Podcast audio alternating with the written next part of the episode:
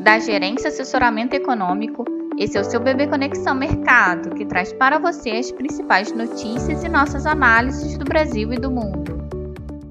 Sexta-feira, dia 17 de março de 2023, meu nome é Eduardo Toneto e vou dar um panorama sobre os principais mercados. No exterior, após uma semana conturbada, esta sexta-feira parece ser uma sessão de alívio após o anúncio de resgate privado ao First Bank Republic nos Estados Unidos e público ao Credit Suisse na Europa. Também contribui para esse cenário a decisão do BCE ontem de seguir com a trajetória previamente apontada de elevar seus juros em 50 pontos base, apesar dos apelos para que interrompesse as altas, o que foi visto como um sinal de que a autoridade monetária do bloco europeu não via os problemas do crédito suíço como indício de crise bancária generalizada. Além disso, a inflação desacelerando na Europa e a perspectiva de melhoria nos indicadores dos Estados Unidos, sendo divulgados ao longo do dia, colaboram para um viés mais positivo nessa sessão. Assim, esperamos que o dólar termine o dia em queda contra a maioria das divisas, as taxas de juros também continuem com viés de queda e as bolsas terminem o dia em alta juntamente com as commodities. No Brasil, a amenização da turbulência dos últimos dias no cenário internacional deve ajudar a dar ainda mais atenção à apresentação do novo arcabouço fiscal uh, que será feito ao presidente Lula nesta tarde de sexta-feira. Os agentes aguardam ansiosos pela reação do presidente, que pode indicar algumas alterações à proposta. Até o momento, a maior parte dos atores políticos que tiveram contato com a estrutura das novas regras uh, que serão apresentadas se mostraram otimistas, indicando inclusive que o novo arcabouço deve agradar o mercado. Além disso, a ideia de que o ministro da Fazenda, Fernando Haddad, uh, poderá apresentar a proposta no Congresso antes do Copom na próxima semana, alimenta a perspectiva de que o Banco Central é, pode sinalizar uma antecipação do corte da meta da Selic.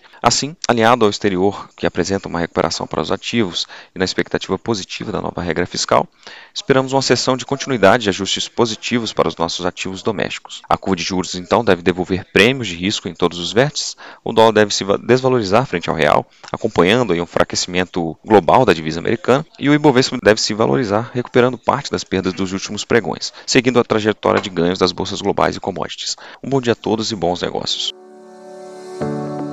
Por fim, lembramos que essas informações refletem somente expectativas e por isso a instituição não se responsabiliza por eventuais perdas financeiras.